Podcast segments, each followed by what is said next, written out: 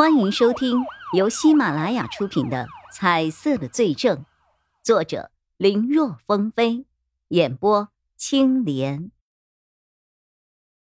破解出来的内容并不复杂，这案子到你那里就结束了。只要你把事儿扛了，事后会再给你一大笔钱养老的。记住，不要一上来就表现的很顺从，先要顽抗。最终，在迫于种种压力之下，无奈认罪，这样才更加真实一些。即便过程中你秘密银行的账户被发现了，也不要紧。我保证，只要你按照我说的去做，等刑满出狱之后，我可以再给你一笔五百万的报酬。记得这次对话完之后，删除 QQ 号。虽然这一番话里并没有透露任何关于下令者的信息。但文成祥的隐瞒已经是铁板钉钉了，和曹永浩想的一样，果然幕后黑手和文成祥做了一笔交易。孙家阳这边暂时除了怀疑之外，没有更为突破性的进展，弄得专案组里的一些人这段时间里不免有些牢骚和丧气，觉得是不是调查方向有问题？这件事。弄得曹永浩表面上没有说什么，但是心里还是有些担忧的。毕竟这个时间距离上面规定的破案时限越来越近了。如果再不能找到相关的线索，证明这三人背后另有他人参与，那么到了最后，虽然很无奈，但也得以文成祥为主谋的方式进行结案了。毕竟没有证据。他和叶一辉的那些想法，就只能算是空想，或者说，只是猜测罢了。如果证据确凿，那就好；可仅仅是一个猜测，就让专案组背负无法在规定时间内破案的名头，这对于所有参与办案的人员都是不公平的。所以，曹永浩的压力很大，弄得这几天一直都没有休息好。但今天看到这个破解的内容后，曹永浩如释重负。有了这个发现，证明他和叶一辉的猜想没有错。如此一来，他们甚至可以向上面申请延期破案。曹永浩急忙再次提审文成祥，在把这些破解了的内容给对方看了之后，文成祥直接慌了。但对于曹永浩询问对方的身份，还有出狱之后。你们如何取得联系等问题，文成祥只说一切都是对方主动联系的，他自己参与盗窃也是如此，也是对方主动加的好友，其他一概不知。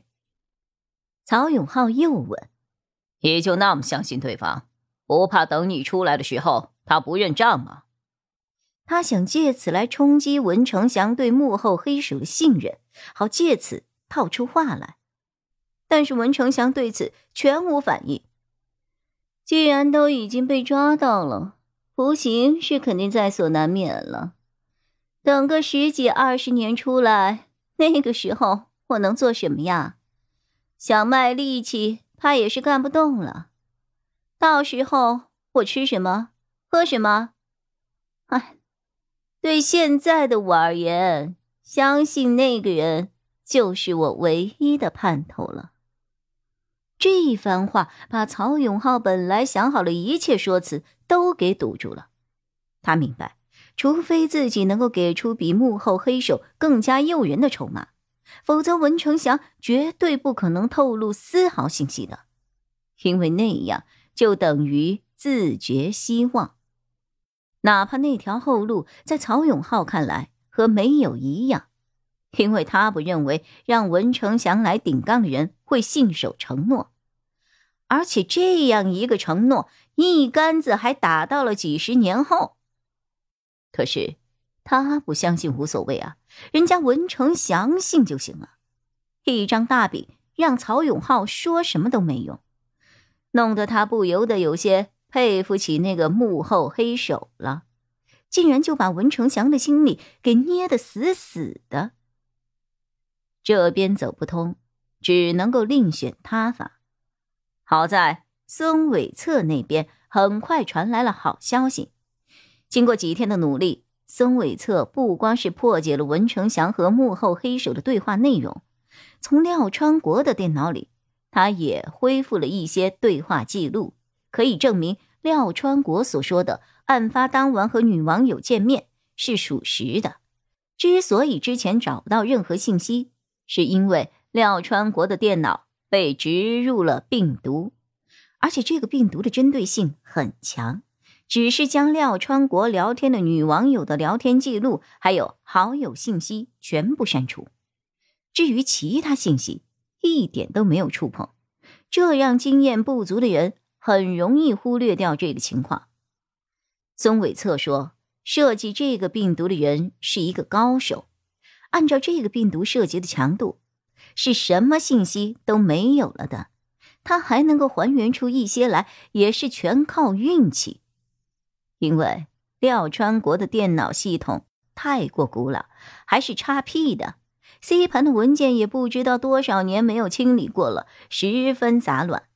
被设计的这个病毒是一个十分精准的病毒，在执行的过程中受到了那些碎片信息的干扰，所以还正巧留下了一些只言片语。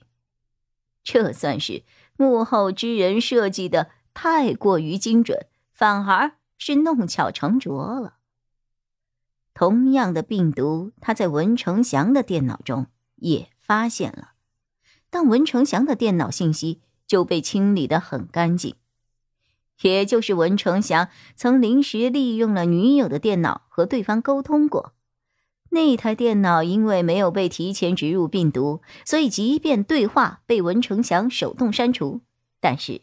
还是容易被还原。通过对廖川国和文成祥电脑中的信息进行分析，这两个人虽然在和不同的 QQ 号码对话，但号码所使用的 IP 地址却是同一个，而且加上了植入相同的病毒，显然这是同一人所为。在得知了这个消息后，曹永浩立刻亲率警员赶往 IP 地址的所在。在出发之前，他安排了两组人去往孙家阳和何君染的住所。何君远还好说，生活节奏如常，很容易监视。但孙家阳的房产众多，今天对他的行政处罚刚刚结束，并不确定对方会去哪里，所以需要重点照顾。本集播讲完毕，感谢收听。更多精彩内容，请在喜马拉雅搜索“青莲嘚不嘚”。